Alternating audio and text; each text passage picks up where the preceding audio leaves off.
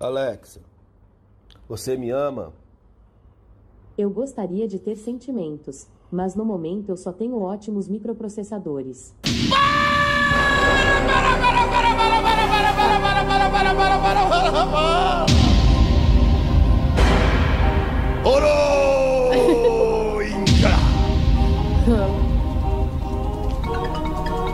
Ele é lutador de judo!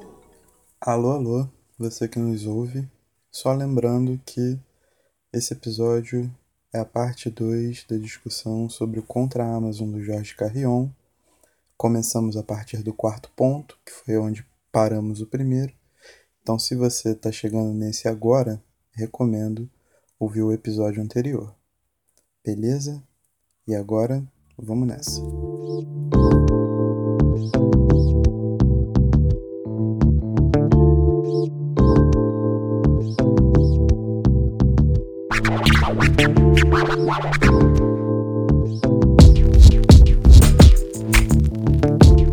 Ponto que ele usa para ser contra a Amazon, o título é maravilhoso, porque ele não quer ser cúmplice do neo-império. Rapaz. Destrincha pra gente, Kai. O que é ser Ah. cúmplice do neo-império? Cara, é, ele tem uma frase aqui que eu, que eu que eu anotei que é a seguinte: é a melhor conclusão que ele tira no livro. A Amazon elimina os intermediários ou os torna invisíveis, equivalentes a Uhum. robôs. Parece uma máquina de registrar pedidos. E no fim, ele dá uma pistolada aqui, que ele fala assim: o império nasceu dos objetos que atestam mais prestígio cultural, os livros. A Amazon se apropriou do prestígio dos livros. Construiu o maior hipermercado do mundo com uma grande cortina de fumaça em forma de biblioteca. Eu vou falar o quê, mano? Tipo, a única coisa que eu continuo ressaltando, Deus do céu. cúmplice, Hum. a palavra cúmplice. Sacou? É. Antes disso, ele comenta um pouco sobre a questão de acesso de dados, né? Sim. É, que ele se preocupa um pouco dessas grandes empresas. Ele cita o Google e o Facebook também mais de uma vez nessa, nessa parte, Uhum. que são empresas que hoje têm acesso a tudo que você faz na internet. E aí, eu queria contar uma história, se eu puder. É o seguinte, alguém, quem trabalha com marketing já conhece essa história. Mas é uma história que eu acho muito boa quando a gente está falando de acesso a dados e, e conclusões de, de empresas privadas. Você conhece a história da Target de 2012? Não, gostaria que você Não. contasse. Então vamos lá. Em 2012, a Target é uma grande empresa americana, né, que vende de tudo. É como se fosse uma grande Americanas. Uhum. E ela começou a usar o data mining, porque ela precisava decidir quais cupons de desconto seriam mais efetivos para quais clientes, porque ela perdia muito dinheiro mandando todos os cupons para todo mundo, né? Então ela precisava decidir assim, bom, acho que a gente precisa agrupar os nossos compradores em, gru em grupos eh, temáticos, vamos dizer assim, para mandar cupons específicos que sejam importantes para eles. Então eles começaram a analisar todas as compras, né, um grande, uma grande eh, base de dados do que os clientes costumavam comprar. Então, se você fosse lá e todo mês você compra papel higiênico, no mês seguinte você recebeu um cupom de papel higiênico, sabe? Uhum. Era nessa linha. E aí eles começaram a enviar e-mails com cupons de desconto e itens de bebê para filha adolescente eh, de um senhor que viu esse e-mail. E aí ele ficou maluco. Ele foi na, numa Target, ficou puto, reclamou com todo mundo. eh, disse que era um absurdo que eles estivessem mandando isso para a filha dele de 15 anos. Né? Ela não tem o que estar comprando coisa de bebê. Né? Ela não estava grávida e não tinha que estar comprando isso. E o cara que recebeu ele na loja pediu desculpas, falou: olha, realmente eu não sei o que aconteceu, a gente vai mandar isso aqui lá para o headquarters, lá para a central, ver o que está acontecendo. E uma semana depois o, o cara ligou de novo para pedir desculpas e disse que tinha levado isso para a central. E o pai da menina falou: bom, é, acho que eu que devo uma desculpa para vocês, porque algumas coisas estavam acontecendo na minha casa que eu não sabia e minha filha tá grávida. Então a Target sabia antes do pai que a menina estava grávida, porque eles, ela se baseou nas últimas compras que a menina tinha feito, provavelmente testes de gravidez. Uhum. Então, numa, numa análise clássica de dados, era 50% de chance que ela estivesse grávida. Então, eles começaram a mandar o cupom. Que é mais ou menos o que a gente vê quando você comprou isso, talvez você goste disso. Hoje isso é muito mais comum. Na época foi um escândalo, né? Da Target estar tá anunciando para o pai que a filha dele, adolescente, estava grávida.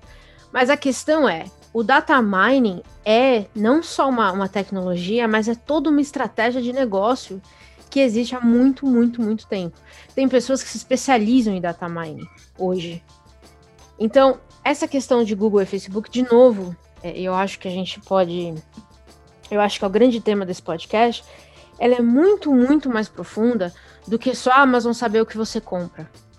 E eu acho que aqui ele deu um gostinho do que ele tentou dizer, mas aí ele se perdeu de novo, porque ele fala assim: diferente do Facebook e da, do Google, que você põe as suas informações e elas podem ser verdadeiras ou não, né? Porque eu posso pôr um e-mail falso, eu posso pôr foto falsa, eu posso pôr o que eu quiser. A Amazon tem os nossos dados reais. Porque quando você compra, você dá seu endereço, você dá o número do seu cartão, você dá o seu CPF, e essas são informações realmente que te validam como pessoa que existe. Isso é um problema. E isso é real. Mas, de novo, a gente volta. E essa é uma crítica que ele coloca bem no finalzinho, assim, ela some depois. Não sei se você chegou a ver esse ponto. É, ele não aprofunda nisso. Que para mim é o real problema de acesso a dados. É esse. E a gente vê o que acontece quando esses dados vazam, né? Sim. Também tem acontecido com uma certa frequência. Esse é o real problema. Mas, de novo, é, a gente tem que analisar o problema como ele existe. Hoje você não consegue existir na internet sem ceder algum dado. É inevitável. Exatamente. Aqui. Certo? Sim, certo. E aqui eu acho que, tipo, ele fala uma parada certa, ele fala uma parada que, sei lá. Em cada 10 raps falam, sabe qual é? Tem muita. Se você já assistiu Matrix, você já tá aí perguntando se vai tomar a pílula vermelha ou a pílula azul. Mas, cara, mais uma vez, tipo, a gente tem que fazer uma análise exatamente de quais são as opções e as condições que as pessoas têm para fazer Sim. essa sacou? E como, na verdade, a gente consegue é, determinar um meio alternativo a esse tipo Uhum. de abuso digital, né, o data mining. Não. Exato. Então, tipo. Deixa. tem leis para isso. As leis estão surgindo para isso agora. Eu Exato. acho que tal como os limites da internet, a gente está agora começando a conversar sobre os limites da utilização de dados. É, na Europa já é lei. Aqui no Brasil acho que acabou de ser instituída, mas na Europa, se você usa, se você manda um e-mail para uma pessoa que não aceitou receber um e-mail seu, como empresa privada, você pode ser multado em milhões e milhões de euros. Eu lembro quando eu trabalhava para uma, uma empresa americana no passado, a gente fez intensos treinamentos sobre o uso de dados. E assim, a gente tinha acho que três ou quatro etapas de verificação se essa pessoa tinha aceitado receber esse e-mail. Porque a multa era insana, principalmente na Europa. Tal como no passado é, estabeleceu-se regras, né, de, de que as empresas não podiam ficar te ligando na sua casa, te incomodando, e você pode hoje denunciar esse tipo de comportamento, o mesmo vai acontecer com dados na internet. Esse abuso de acesso. Mas é uma coisa que primeiro ele acontece, depois ele é regula- regulamentado. Sempre foi assim. Exatamente. Porque existem brechas muito profundas dentro de dentro desses meios, né? Conforme, mais uma vez, tipo, conforme a tecnologia avança, ela, ela pode ser utilizada de uma forma coerente, Uhum. ela pode ser apresentada de forma coerente para atuar de maneira nefasta por trás das, das- dos fãs, ela simplesmente pode atuar de maneira nefasta.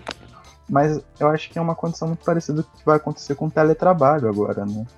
Na história, apesar de muitas empresas já praticarem, a necessidade de você trabalhar de casa é, e a regulamentação dentro disso no próprio Código Trabalhista, sabe qual é? Exatamente. Então, tipo, o problema acontece e as pessoas tentam se adaptar ao problema. É. A questão toda é, empresas que monopolizam seus setores ou que são concorrentes, mas estão nas cabeças, elas têm um poder quase que absoluto sobre essas tecnologias e sobre esses dados que elas levam. E aí, cara, já não é uma determinação mais individual.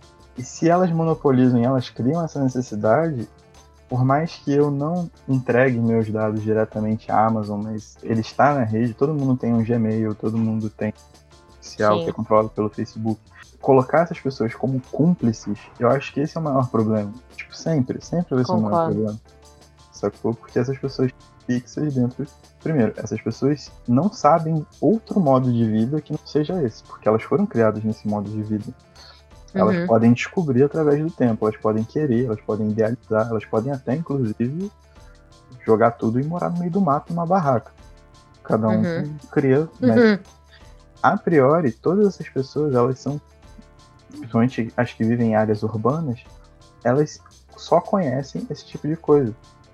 E aí a gente vai ter que ver, por exemplo, bancos de dados federais, todas essas paradas também sabe? Sim. Que a gente já sabe que foram utilizados para investigação, para fazer listas de, de, de, Esses tempos aí, saiu uma lista de detratores do governo com sei lá quantos jornalistas, influenciadores, etc. Pois é.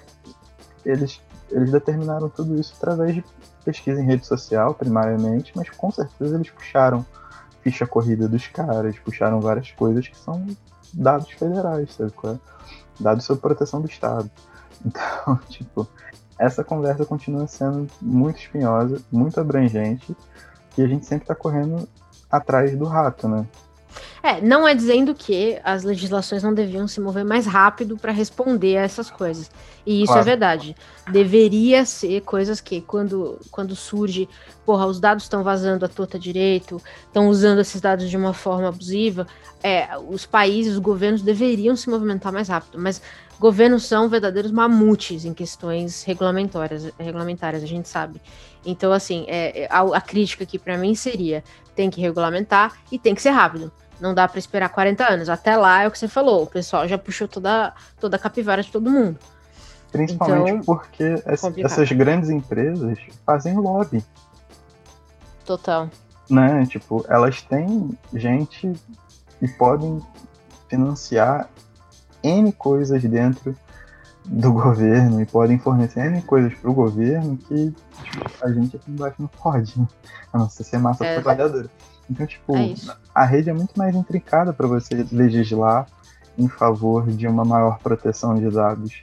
Isso acaba acontecendo, mas, por exemplo, a lei aqui no Brasil, ela passou com uma série de ressalvas, sacou? E a gente, quando recebe treinamento para esse novo tipo de de, de lei, a gente consegue perceber claramente quais ressalvas são, quais ressalvas foram feitas e é, algumas brechas evidentes, assim, só você dar, um, dar uma ida no YouTube que você vai ver que tem uma galera falando sobre isso. Uhum. Mas, tipo, é muito complicado, é extremamente complicado você não estar tá embrenhado no mundo onde você não tem que abrir uma conta no banco, onde você não tem que ter um Exatamente. cartão de crédito e onde você não precisa de uma rede ter rede para você adquirir certos produtos, principalmente se você mora no interior. Uhum. Não consigo comprar pneu aqui. Tipo, um, um, pneu aqui, por exemplo, é o dobro do preço que tá na Ponto Frio. Certo. Concordo. Eu sempre vou procurar o melhor preço. Não tem como, mano. Tipo, é muito difícil. É muito difícil. Então, eu não posso considerar que eu seja um cúmplice, porque, no fim das contas, pneu é um artigo caro. E eu preciso pagar minhas contas ainda, sabe qual é? Exato. Ainda mais, ainda mais na situação atual.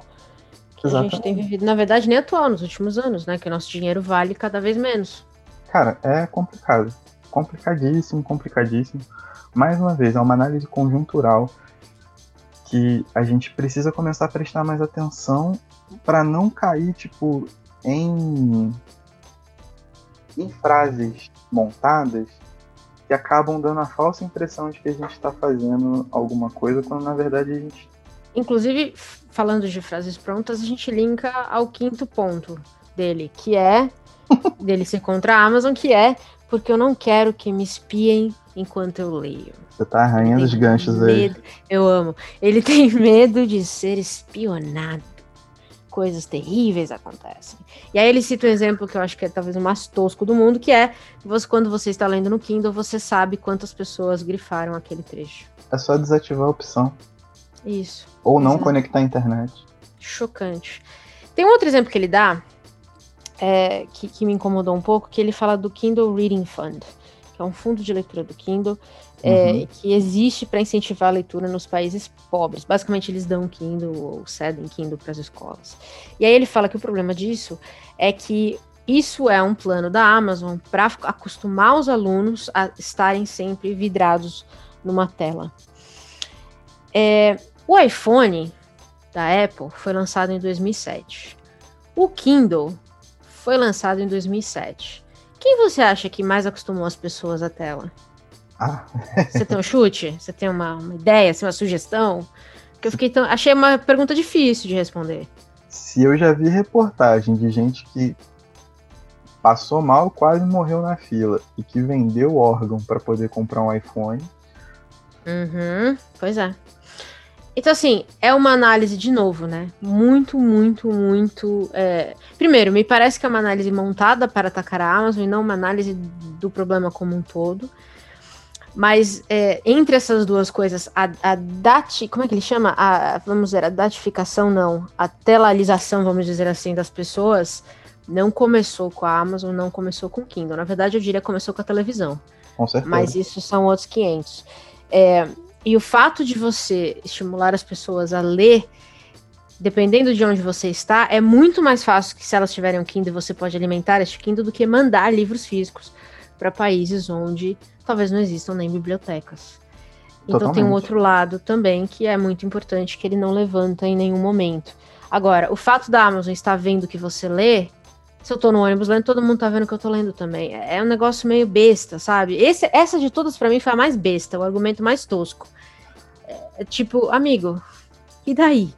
Cara, eu posto no Instagram tudo que eu leio. você sabe, você sabe o que eu acho mais engraçado nesse capítulo? Hum. Só fazendo uma pausa, sua pistolada aí, Inês. A primeira começou com um dado. É muito bíblico isso, né? Tipo, no início era o verbo. e aí Bezos diz, diz faça-se o Kindle. E aí acabou o mundo. Foi Sim. isso. Basicamente Mas- é isso que ele tá dizendo. Cara, eu acho que a crítica dele, se você levar para um lado abrangente, de tipo, ele fala aqui sobre o grupo Planeta, né? Uhum. E um Que é prêmio. espanhol, na verdade. É, que é um grupo espanhol, e um prêmio que eles fazem e tal. Não sei se você for ver, tem uma pertinência sistêmica. Mas é mais uma daquelas paradas de tipo. Em alguns lugares, só em muitos lugares, na verdade, né? Todo o sul global, basicamente, você ter acesso à leitura é, já é um- um- uma questão revolucionária mesmo. Sim. A gente está falando de, de países que foram expropriados são paupérrimos, inclusive Uhum. de- inserção cultural, né? É um dos efeitos gravíssimos de toda, toda essa expropriação. E não é só simbólico.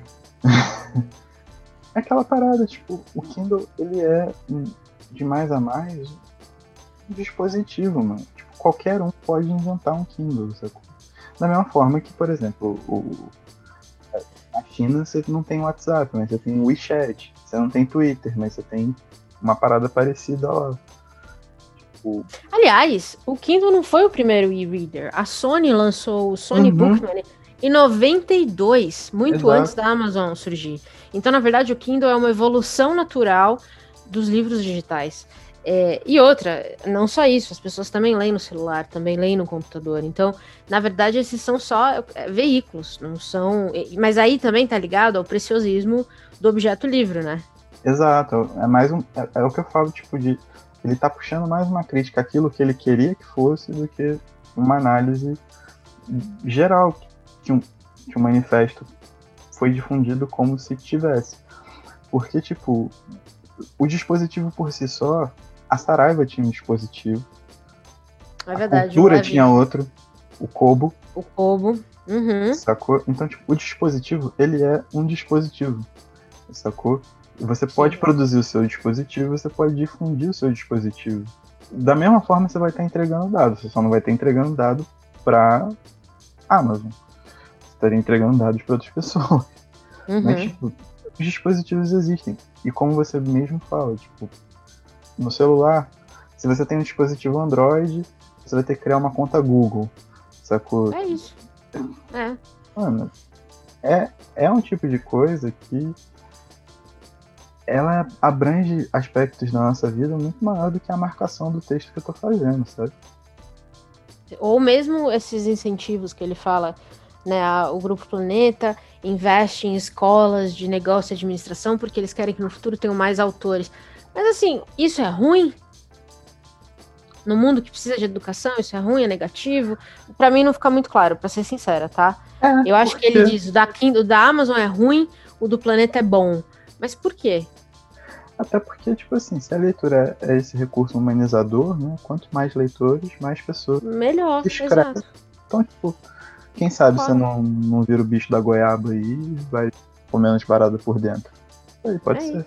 É Uma isso. coisa que me incomoda muito, e aí que eu acho que foi quando eu peguei um pouco de birra com esse ensaio, finalmente, né, com esse manifesto, é quando ele cita Orwell, um grande irmão.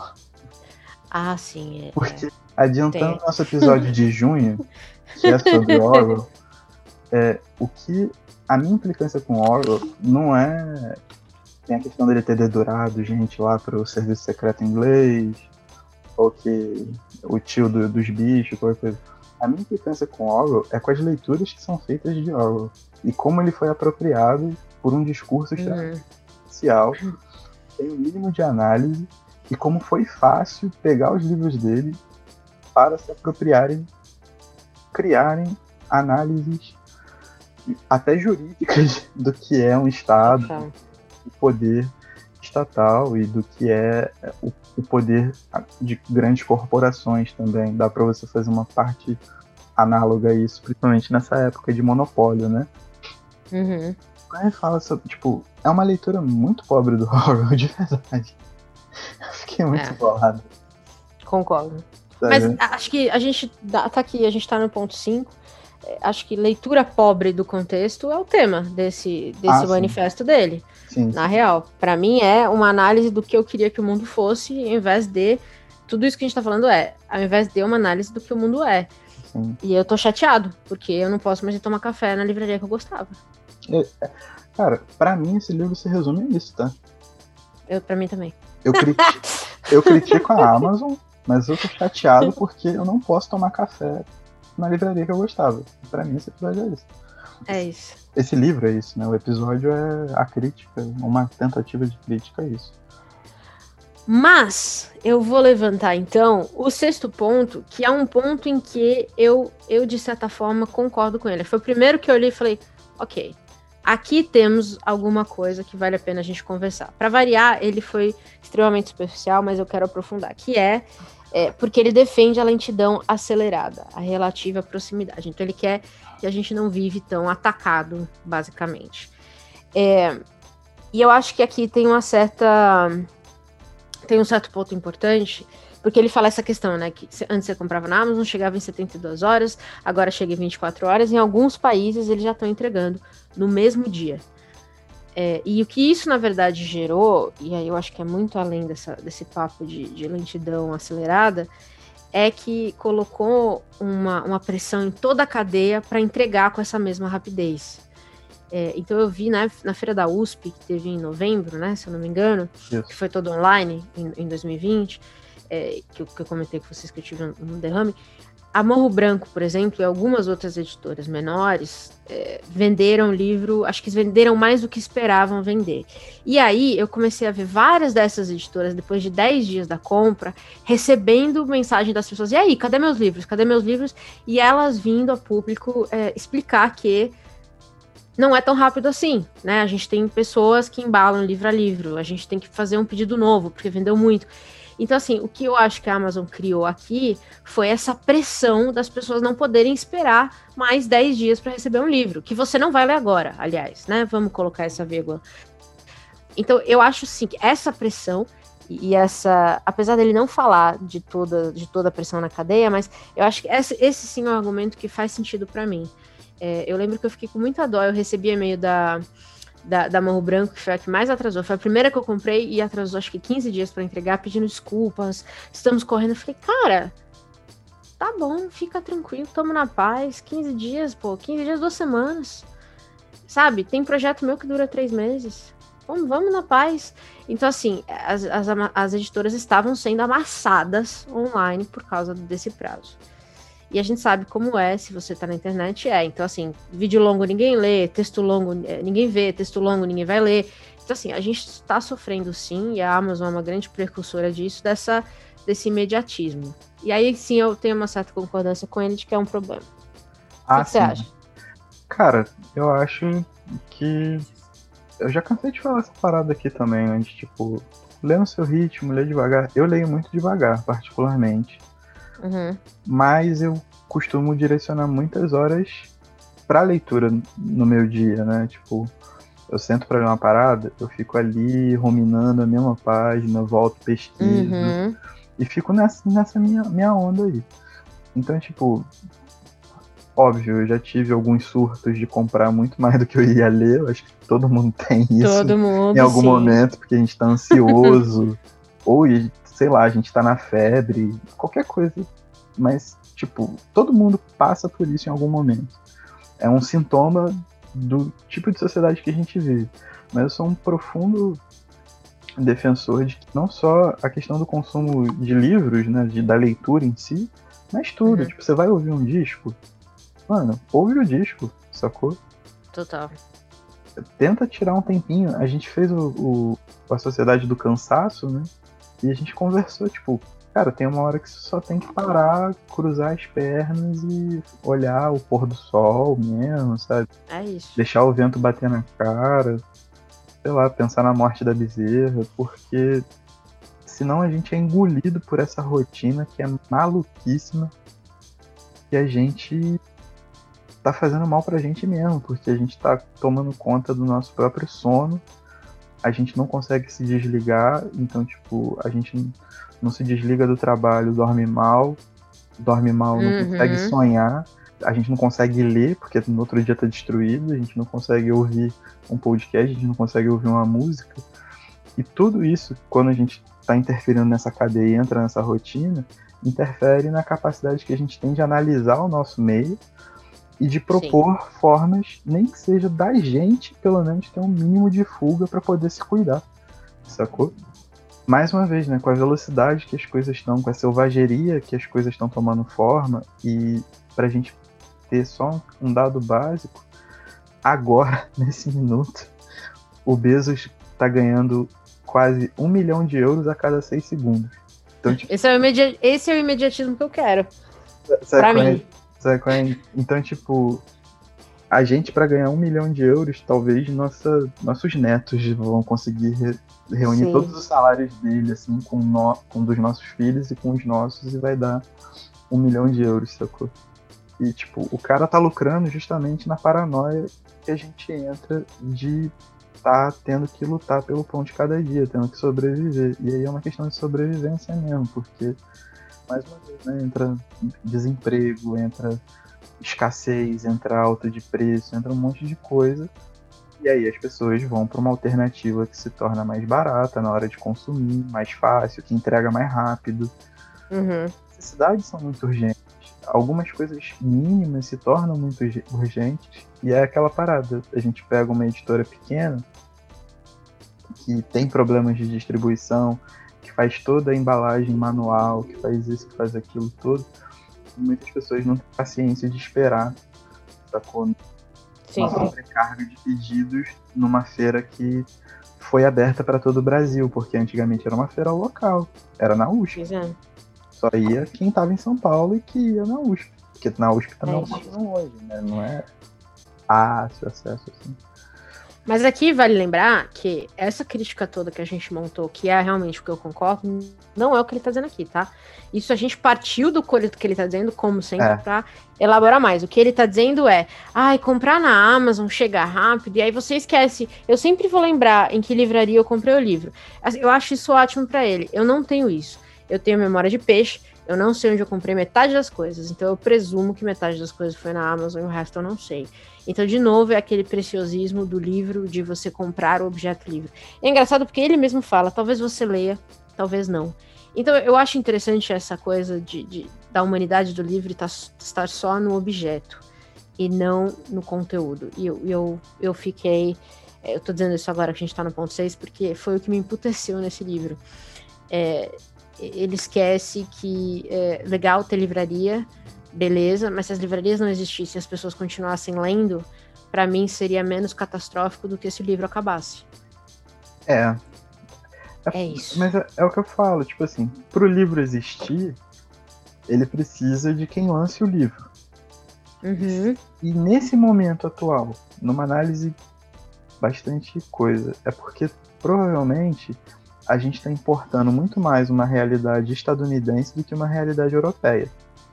Certo. Então, eu, nos Estados Unidos, a cultura do shopping center, das uhum. lojas de, que vendem tudo, tipo americanas, ela é muito mais comum do que na Europa. A Europa ainda guarda essas coisas ritualísticas, né? Essa uh, francês aí de vai na livraria, Verdade. não sei o que, tal, tal.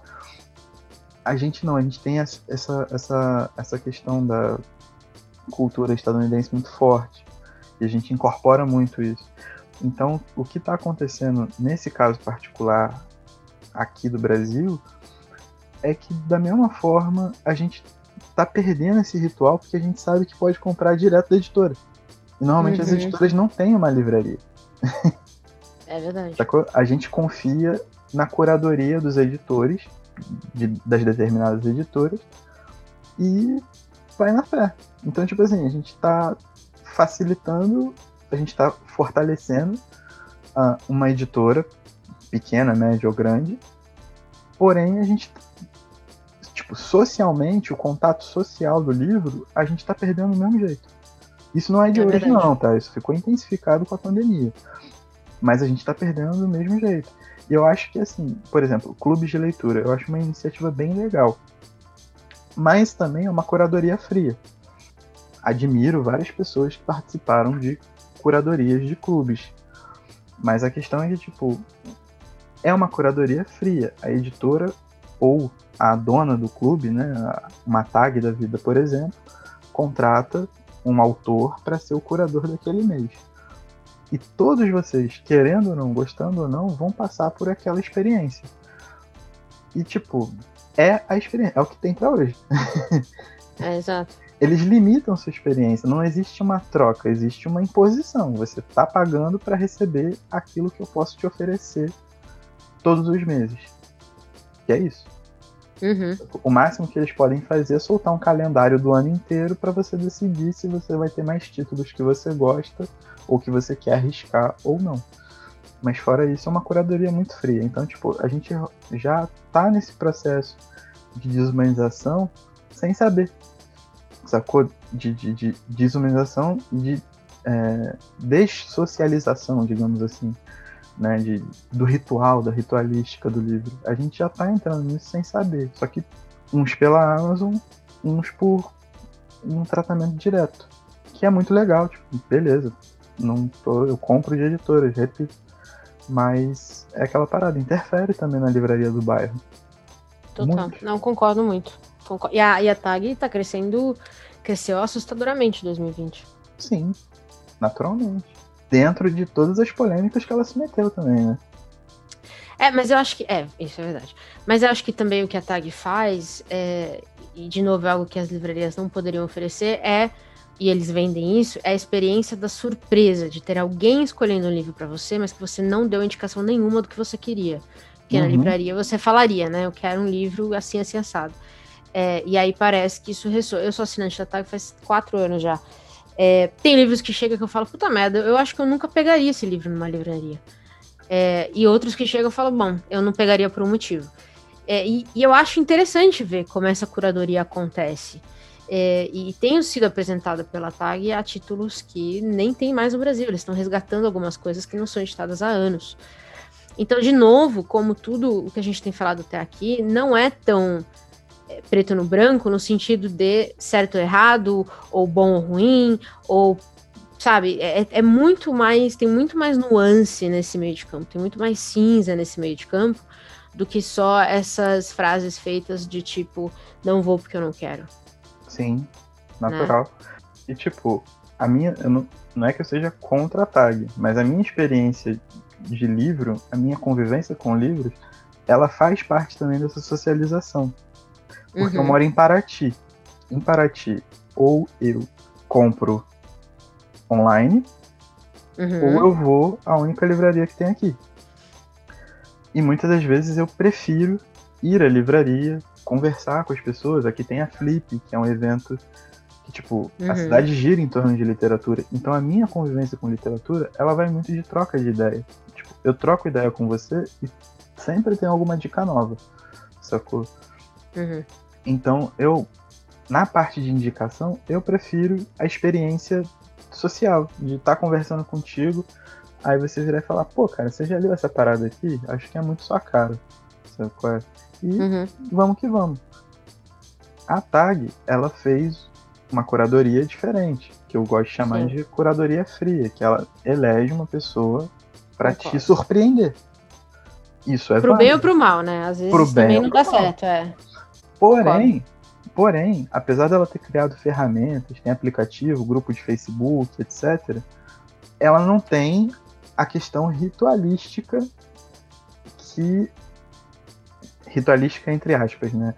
Essa questão social. Tipo, se você só quiser comprar e ler o livro e fazer sua interpretação dele, guardar ele para você, jogar da janela, fazer o que você quiser, beleza, tá dentro. Uhum. Mas essa questão da troca, de você. Ela é, se torna opcional. Você tem se você quer, dentro de uma plataforma é, também muito impessoal, né? Porque aquela coisa, uma rede social, você faz um perfil fake lá e fica digitando, tipo. Sim livro Total. bosta, que não sei o que, blá, blá. e alguém vai Total. te retirar. Mas, tipo, é, é mais ou menos por aí. Minha, meu pensamento. Nesse ponto eu acho muito maneiro, tipo, ter essa, essa convivência, esse contato, esse, esse, esse carinho, assim, pelas relações sociais que os livros trazem pra gente. A gente é uhum. é isso, sacou? Então, uhum. não tem como. É, mas, de novo, é, o seu exemplo prova isso, você não precisa necessariamente de uma livraria para isso. A gente não, hoje tem não. as redes sociais. Exato. E é esse o pulo do gato que eu acho que falta para o pessoal entender que o mundo mudou. Talvez hoje, e principalmente acho que essa nova geração, não vai ver mais o contato físico como uma necessidade social, como talvez seja para meus pais. É, você só ter amigos online vai ser normal em algum momento da vida, eu acho é, pra gente hoje talvez não seja muito, muito comum. Pô, quando você tava em São Paulo na, na Feira da USP, você veio na minha casa, a gente bateu um papo. É, quando eu fui para BH, fui jantar com o Ragnar pra gente conversar. Então, assim, quando a Ju veio pra cá, a gente também conversou, a gente saiu para beber. Então, assim, a gente acaba entrelaçando em algum momento o social pessoalmente e o social online. Mas é, eu acho que as pessoas e as livrarias precisam entender que nem todo mundo vai fazer isso. E nem todo mundo quer isso. Então, se eu não preciso estar numa livraria, como é que as livrarias sobrevivem? E é Exatamente. o pulo do gato que eu acho que tá faltando. Exatamente. E aqui é o que eu falo de, tipo, a participação social, que não só uma livraria, mas eu acho que uma livraria é, pode representar melhor isso, que um espaço de bairro tem, sacou? Uhum. Então, tipo, uma livraria ela não é só um espaço para venda de livros e para você sentar e tomar um café com uhum. o seu livreiro. Uma livraria é um lugar de ação. Então, uma livraria, ela passa por uma curadoria, sacou?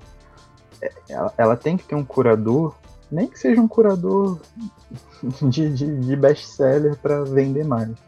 Mas ela uhum. vai passar por uma mão humana que vai decidir como vai fazer a vitrine. Manja. Ela, ela vai passar por um processo de pedida de livros nas editoras. E aí ela vai decidir quais editoras, quais que ela vai querer ter como prioridade na livraria.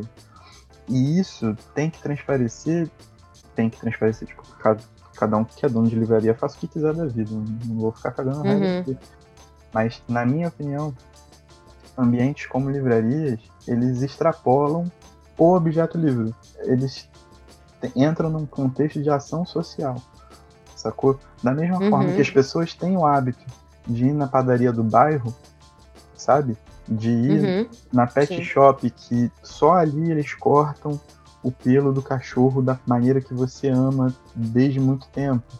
É, de você ir no mercadinho, de você ir, sabe, em todas essas coisas que possuem um valor afetivo e um valor social agregado, a livraria de bairro tem isso.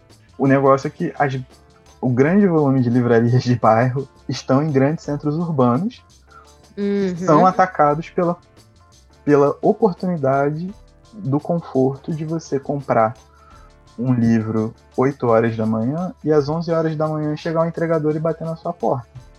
É. A gente entra numa espiral de que a, a ação de, um- de uma livraria de bairro, que é o que a gente vê que é o claro sentido de defesa dele aqui, mas que eu acho que é uma defesa muito, muito pessoal, muito pessoal e muito perene, é que o motivo de você abrir uma livraria, ele está amplamente ligado a uma troca de modelo, a uma É, participação social que dê valor a coisas para além só do que as páginas podem ofertar.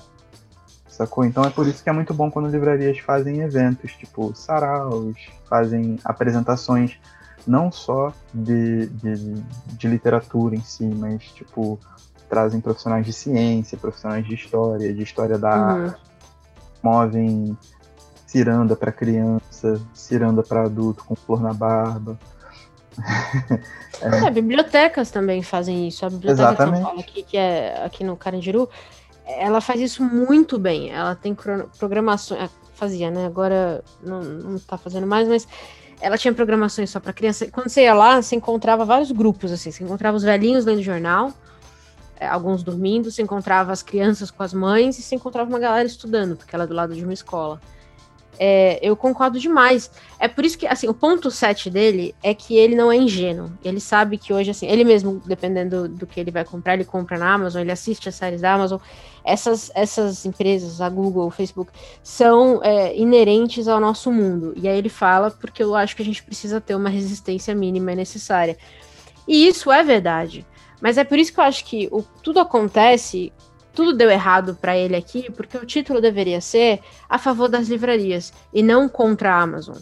Porque é, é isso que ele tá falando, eu concordo demais. É esse o argumento dele nesses sete pontos. É as livrarias são muito mais do que só um lugar para você encontrar o livro. Só que em momento nenhum ele coloca isso de uma forma que você fala: caralho, é verdade. Ele tá falando do livro como um objeto que vai resolver todos os problemas do mundo, esquecendo que é isso. Se as livrarias não, se as livrarias não existirem e as pessoas continuarem lendo, eu tô feliz. Eu sinto muito, mas eu acho que. E aí a gente traz para o Brasil. Num, num país como o nosso, em que é, tem cidades em que não tem nenhuma livraria e nenhuma biblioteca, se a Amazon tá indo entregar livro lá, tá ótimo Esse é o ponto. Sabe? É é assim, é complicado. E fora isso, eu acho que tem algumas coisas também pra gente já caminhando para encerrar, porque eu acho real que já vai bater três horas de podcast.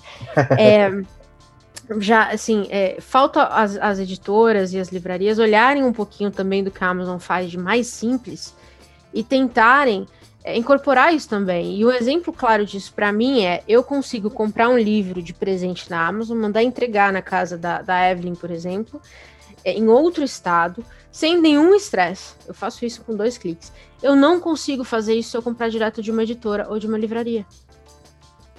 Sim. Porque vai, não vai embalado, ou vai chegar com a nota, que é exatamente o que eu não quero, porque é um presente. Então, assim, eu não tenho nem a opção de não enviar a nota, embalar para presente, dependendo da situação. Talvez alguma editora faça isso que eu não saiba, mas eu sei que as grandes não fazem, eu já verifiquei.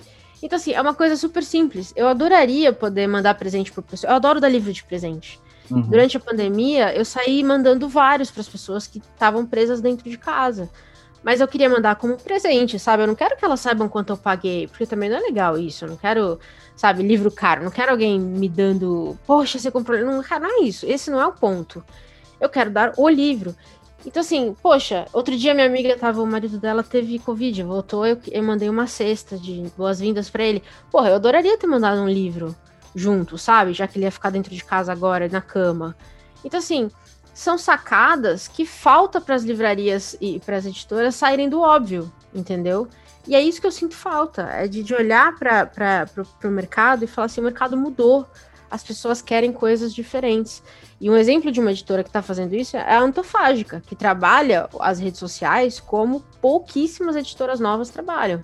Sim. É, é, um, é, um, é um livro de, de. É um conteúdo fudido? Mais ou menos. É tudo, é tudo domínio público. É uma capa maravilhosa. É, então assim, mas aí o que eles fazem? Eles oferecem aquilo como um negócio exclusivíssimo.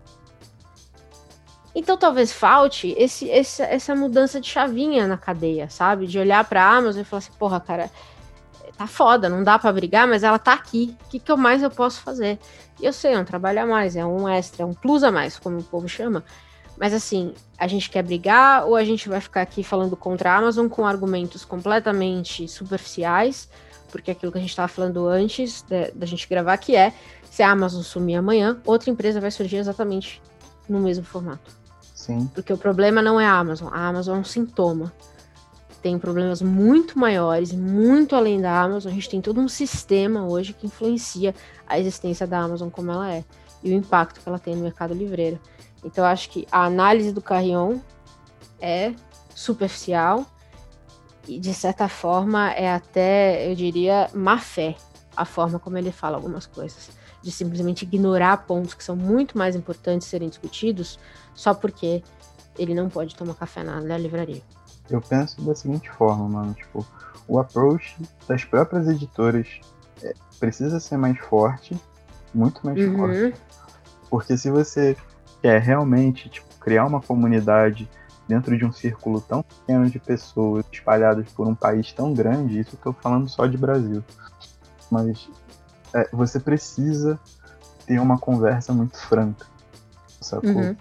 E eu acho que ter uma conversa muito franca não caracteriza exatamente você criar produtos, você criar mais consumo além do seu carro-chefe, que é o próprio livro. Uhum. Eu acho que a postura ser uma postura como eu falei, né, uma postura social do livro.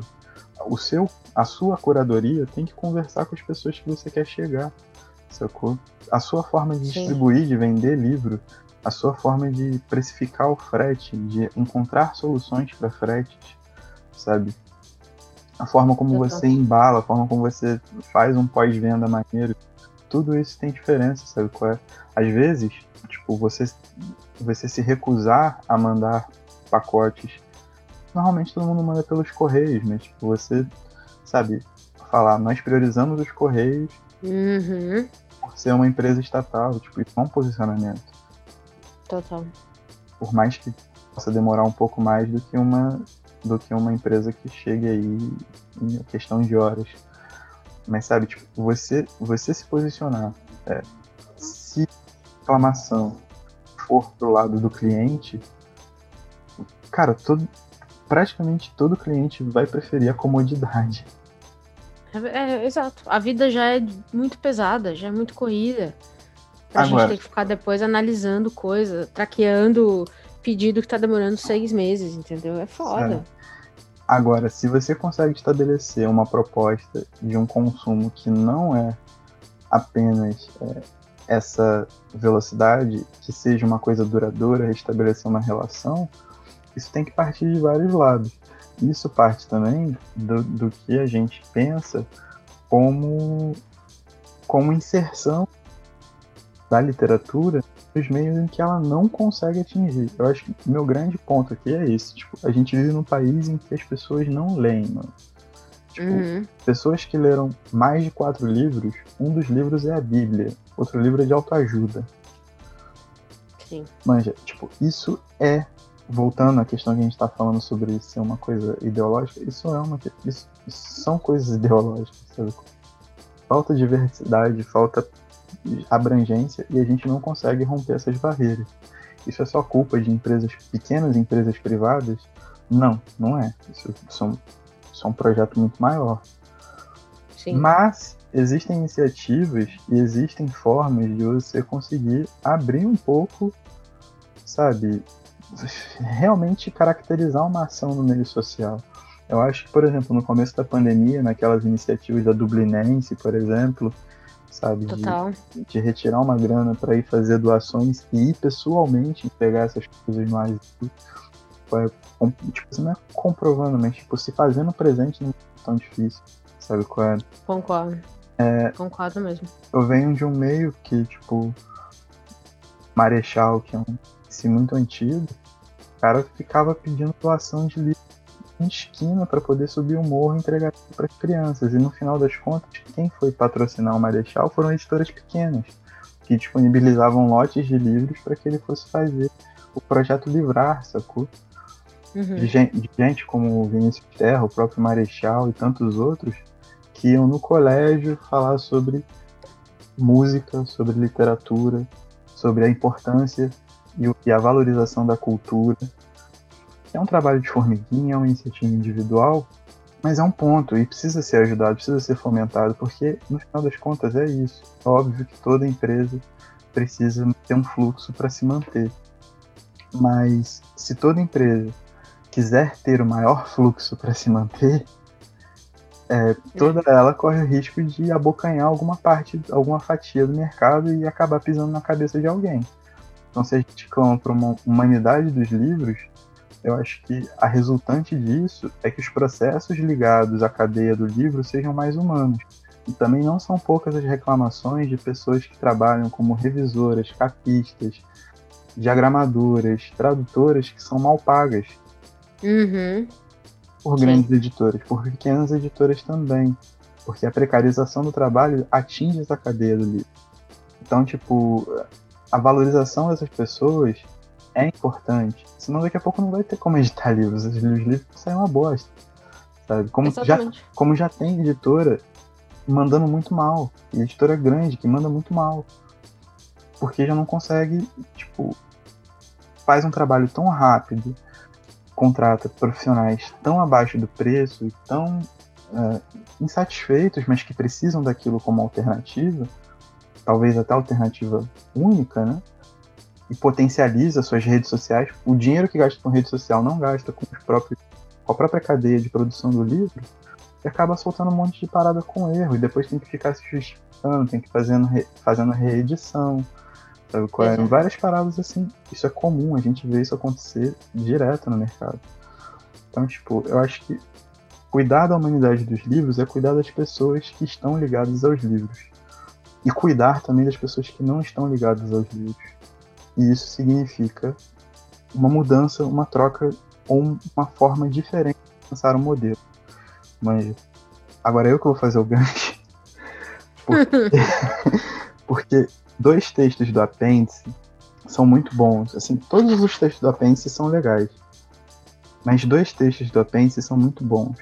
O primeiro é o do, do dono da livraria Lamarca, que é de uma Uhum. cidade do Nordeste, que eu esqueci, que fala justamente sobre como é difícil ser um dono de livraria no Nordeste, porque se você assina o Prime, tipo, as pessoas pagam R$ 9,90 por mês para ter todos os fretes, os fretes pela Amazon de graça. Uhum. Enquanto ele tá ali tendo que lutar para vender livro num centro é, urbano menor. Né? Ele tem menos oportunidades de, de, de abrir clientela.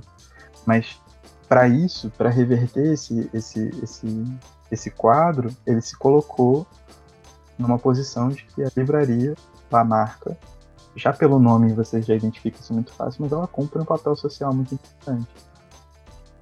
E a outra, o outro texto é o último texto, que é justamente do, do dos donos do, do barco, que é uma livraria, do barco não, do ônibus, que é uma livraria itinerante, eu esqueci o nome agora, mas que eles fazem uma uma análise muito importante dessa conjuntura de tipo mega stores, shoppings, é, é, e como isso traz a comodidade às pessoas e como isso trouxe Uhum. lucro nos últimos anos, mesmo o mundo passando por uma crise, no meio da pandemia, é, questões imobiliárias que são importantíssimas. Você manter uma livraria em São Paulo deve ser um aluguel caríssimo, deve ser Sim. ultrajante o preço, sacou? Você manter uma livraria no Rio, no centro do. Acredito que você não paga menos de dois mil reais por um ponto pequeno. Então, tipo, todos esses fatores interferem justamente no espaço de uma livraria. E ele conseguiu ilustrar isso de uma maneira muito legal e transformar isso numa alternativa. Né? Ele transformou um ônibus numa livraria itinerante que só vende livros de editoras pequenas. É o editor da, da autonomia literária. Foi um dos que eu mais gostei também. É. E muito bom o texto. É. Acho que foram os dois, os dois textos que posicionam o livro, para mim, onde eles deveriam estar posicionados. Assim, tipo, uhum. eles fizeram valer o contra a Amazon. Mas não, não, são textos do Carrion. Então. Concordo demais. Concordo. E do Carrion, que eu mais gostei foi a entrevista com o Mangel, que é onde o Carrion só pergunta e não fala nada. Então eu também acho ótimo. É, e que, porque o Mangel é uma, é uma figura né, muito, muito interessante no mundo dos livros, eu gostei demais. Mas eu concordo, eu acho que esses ensaios, inclusive, poderia ser uma uma sacada da Elefante fazer uma rodada 2 com outros livreiros contando. Pode ser uma forma legal de apoiar a cadeia, falando um pouquinho mais de como foi a pandemia para eles, sabe? É, eu acho que, que tem uma, uma, uma, Tem vozes aqui que pra gente faz muito mais sentido. Porque acho que lá no começo você falou, e vale a pena reforçar, o Carrion olha para toda essa conversa de um ponto de vista muito privilegiado. É, e a gente aqui não tem certos privilégios que ele tem. É, hoje eu não moro num bairro onde tem uma livraria de rua. Não tem nenhuma, não tem um sebo perto de onde eu moro. É, eu estou indo para um bairro que tem vários. Mas não é tão fácil hoje chegar, se eu quiser ir para uma, uma livraria, não é tão fácil chegar. Biblioteca, talvez, mas livraria não. Então, acho que a gente tem umas nuances na conversa que, que são muito mais pertinentes à estrutura do Brasil, ou à falta de, é, do que só vir falar que a Amazon é mal e, e, e, eu sou bom, entendeu? Tem que ser mais profundo que isso. É, tipo, se você for pensar, todo grande toda grande empresa é má, sabe qual é? É. mas é, é como aquele documentário, a corporação, cara. Tipo, é, mas isso tudo por quê? Porque é o sistema que a gente vive. O sistema é esse. Exatamente. O que a gente pode fazer para mudar ou para conseguir burlar esse sistema e tornar essas questões pertinentes é o que é mais importante. E um texto que eu mais gostei do Carrion, a entrevista com o Mangel é boa, mas o que mais gostei foi justamente o, o curto ensaio que ele faz ali, falando um pouco de iniciativas na Venezuela, na América Central, hum, na Venezuela, sim, não, na sim. Colômbia, perdão. Na Colômbia. América Central de crianças e pessoas que vão subindo com mochilas de livros para distribuir, né? Uhum. E crianças que ficam encantadas e que começam a escrever, porque isso é muito parecido com a minha história de inserção ao mundo dos livros, né? Muita biblioteca pública. É... Minha mãe, quando podia juntar uma grana, ela não me dava exatamente um brinquedo, ela me dava um livro. É? Uhum.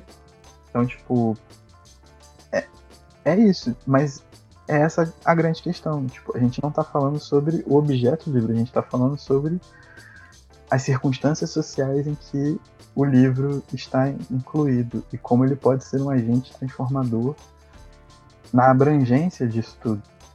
Né? Então isso também passa Sim. por uma curadoria. Se eu chegar lá e entregar para essas crianças todos livros do Olavo de Carvalho, todas elas serão Olavetes. Tipo, boa parte delas serão Olavetes. Pois é. Eu acho, eu acho que também a gente não pode ter medo, enquanto a gente fala de cultura, quando a gente fala de, de literatura, falar de teologia. Sabe? A gente não Uhum. pode ser esse tipo de pessoa que, que é muito austera, sabe? Coisa muito polida, coisa muito pam pam pam. Não, tipo, quando você tá falando de arte, você tá falando de batalha pelas ideias também, mano. Você tá ocupando um espaço, você tá fazendo um, um, um apelo àquilo que você acredita. E, tipo, você tem que assumir essa parada. sabe? Não é tipo, ah, literatura é um ato de humanidade. A humanidade presta serviço de um monte, um monte de fatores. A gente tá vendo aí, tipo, humanidade, humanidade, humanidade. E olha como a gente tá, tá ligado? Organizado. É. Ou gente- desorganizado. né? ou desorganizado. Então, tipo, tá no meio do inferno, literalmente, sobrevivendo no inferno. Pra mim, é um dos maiores marcos da literatura brasileira. e coloco que Mano. Brown é um dos maiores poetas que já existiram no mundo. Não só no Brasil. Mas tá aí, tipo, Racionais. Racionais fez a cabeça de toda a quebrada do Brasil. Sacou? Uhum. E se você for ver, tipo, beleza, a Companhia das Letras lançou uma edição do Sobrevivendo no Inferno agora. Mas quanto custou para eles entrarem dentro do jogo literário? Claro. Agora, só agora, só agora que a Companhia das Letras se prestou a, a, a conseguir os direitos de Maria Carolina de Jesus? É, isso também vem da pressão social. E vem também da pressão das pequenas editoras, eu acho. É, Claro. é por isso que elas são essenciais. É, para mim é, é essencial que a gente tenha visto as novas editoras que estão surgindo, porque elas trazem vozes completamente diferentes. Ao contrário de editoras que só publicam o que está em domínio público, tem editoras que estão indo atrás de vozes que estão esquecidas. E eu acho que é isso que dá um- um- uma oxigenação do mercado, basicamente, né? Você ter opções. Para mim, o mercado não é você ter 25 opções, a melhor coisa não é você ter 25 opções de Orwell da mesma, do mesmo livro. É você ter 25 autoras que você nunca ouviu falar antes estavam esquecidas aqui no Brasil. Então eu acho que a gente está vendo assim um certo renascimento de algumas vozes. é, não, não todas, acho que você mesmo citou algumas que estão esquecidas. Tem uns trabalhos, a- temos trabalho a fazer ainda, e não é a Amazon que vai fazer esse trabalho. É, eu acho que essa é uma conversa do, do- e o papel social das editoras faz, é, para mim, você colocou de forma perfeita. É esse também, é responder ao que a sociedade está precisando muito mais do que ela está pedindo. É, e eu sinto que as editoras de, de médio e pequeno porte têm feito isso de uma maneira incrível. É, mas essa não é uma conversa que se encerra só em um pare de comprar na Amazon. E eu espero que nesse tempo que a gente fez aqui esse podcast isso tenha ficado claro. É, a gente tem severas, assim, severas críticas à Amazon, elas existem, elas são reais, mas a gente tem que olhar o contexto como um todo. Então a Amazon aqui, ela tem em determinados momentos ela vai ser o bicho papão, em, em determinados momentos ela vai ser a única opção de quem não tem uma livraria, uma biblioteca por perto. E aí a resposta não é talvez destruir a Amazon, mas entender como é que a gente consegue fortalecer toda uma cadeia de acesso ao livro. Exatamente. E essa conversa não é simples. Não é fácil, não é simples. E, não- e com certeza não somos nós dois aqui, nós dois idiotas aqui, que vamos resolver. Sim. Mas tá dado o jogo. E lembrando sempre que tipo, o monopólio ele não é construído só da relação do- de uma empresa englobar outras e tomar conta sozinho do negócio. É da, da criação da necessidade daquilo ser alimentado por consumidor. tá Uhum. Então, tipo, se a gente não consegue construir alternativas, boas alternativas, que consigam sustentar toda essa cadeia de pessoas, quando eu falo cadeia de pessoas, são os donos de pequenas editoras, que são os que mais têm dificuldades para conseguir botar trabalho na rua, são as pessoas que trabalham com livros em todo esse Uhum. circuito, são as livrarias de bairro que precisam estar fortalecidas onde elas estão locadas, e são os próprios consumidores que precisam participar desse movimento e serem abraçados por esse movimento. Pensar alternativas é muito importante. O livro, o apêndice dele serve para que a gente abra os olhos, sabe qual é para a situação real de livreiros no Brasil. Eu acho que a partir disso a gente consegue, é, pelo menos, pensar em, em que a gente não quer fazer, sacou? Mas também Sim. a gente não pode ficar passando muito pano e pegar um conglomerado igual a Companhia das Letras e ficar lá comprando na Companhia das Letras, sacou? Se a, se a Amazon tá dando desconto, compra na Amazon mesmo, irmão. Uhum. E também, É uma coisa que eu gostaria de diferenciar é editora independente de editora pequena. Nem toda editora pequena de médio porte é independente, Uhum. sacou? Eu gosto de usar o termo editora pequena, editora média e editora grande, como a minha queridíssima irmã Fer Marão, Cota Marão, é, me ensinou. Porque muitas editoras médias, pequeno porte, têm investimento pesado por trás. E elas são criadas pelo nicho. Uhum. É só você pensar nas alternativas que o mercado tem construído. Existe uma diferença de independente para pequeno. Isso eu gostaria de deixar bem frisado pra gente também não estar tá botando grana direto no bolso de quem tá querendo, sabe qual é? Dominar um nicho, dominar um setor. A gente está também contribuindo para a falta de diversidade. Né? Total. Tipo, é uma análise que a gente tem que continuar fazendo, sempre. Concordo.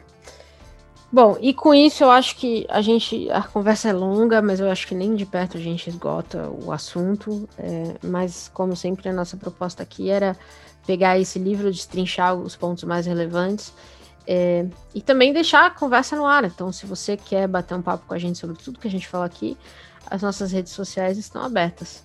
É, eu tenho redes, o Poderoso Resumão, Caio tem Rede de Intrigas e também tem o Poderosa Rede é, no Twitter e no Instagram, mais no Instagram, que é onde a gente fica mais, e tem o site também. Então fiquem à vontade se você discordar, se você quiser vir chamar a gente de liberal safado, comunista safado, maluco, povo que faz conteúdo merda, fique à vontade também. Pode ir lá comentar no Instagram, que também já dá engajamento, e aí a gente gosta que roda o algoritmo. Então, é, fica à vontade, vai ser muito bom poder continuar essa conversa. É, mas eu acho que acho que assim tá dado a opinião do, do contra a Amazon para mim é leia pelo apêndice se você tiver que ler. Se não, segura mais um pouco. É, tipo, faz uma análise sua. Exato. Pesquisa é Amazon no Google. Isso. Pois muito bem. É, acho que acho que zeramos tudo que a gente se propôs a falar, né, Caio?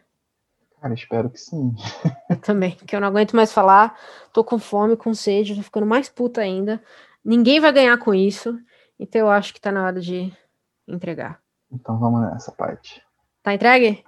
Entregue. E tchau. Tchau.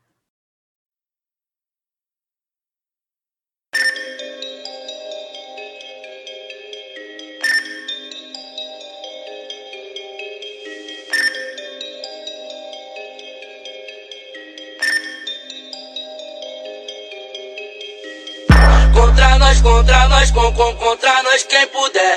Contra nós, contra nós, com, com, contra nós quem puder.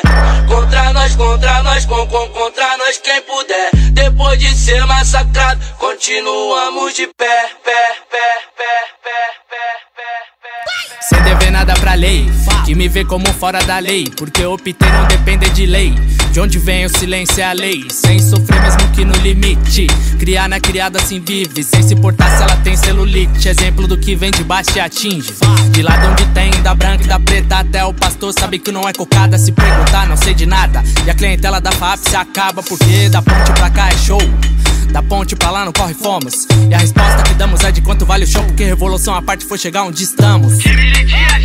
Mente blindada, terror da escrita. Que foi dizer que não. Um qualquer que não quer, diga. Só faltava não. Na disciplina elas quica, nós pira. Meta de função. No banco dígitos, no kit listras. Time de diajão.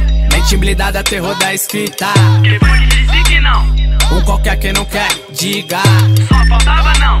Na disciplina elas quica, nós pira. Meta de função. No banco dígitos, no kit listras. Contra nós, contra nós, com, com, contra nós quem puder.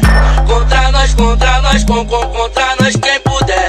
Contra nós, contra nós, com, com, contra nós quem puder. Depois de ser massacrado, continuamos de pé. Pensa, Dona Maria, bem mais que o leão por dia. Na selva com a benta da pia, Dona Benta demais vicia, né?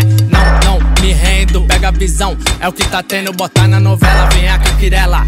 E não diga que tô me vendendo, vendo minha cria no mundo crescendo. Só que estrutura do Estado não vejo quem tem que fazer, a não ser eu mesmo. Aos olhos de Temer, não temo, linha por linha e bombo batendo. MPB da MPC, vivo pra ver, tem que pagar pra ter. Canta tudo e finge não entender. De. Mente blindada, terror da escrita. Que foi dizer que não. Um qualquer que não quer, diga. Só faltava não. Na disciplina elas quica, nós pira. Meta de função. No banco dígitos, no kit listra. Time de diajão. Mente blindada, terror da escrita. Que foi dizer que não. Um qualquer que não quer, diga. Só faltava não. Na disciplina elas quica, nós pira. Meta de função. No banco dígitos, no kit listras. Contra nós, contra nós, com, com, contra nós quem puder. Contra nós, contra nós, com, com, contra nós quem puder. Contra nós, contra nós, com, com, contra nós quem puder. Depois de ser massacrado, continuamos de pé, pé, pé, pé, pé, pé, pé.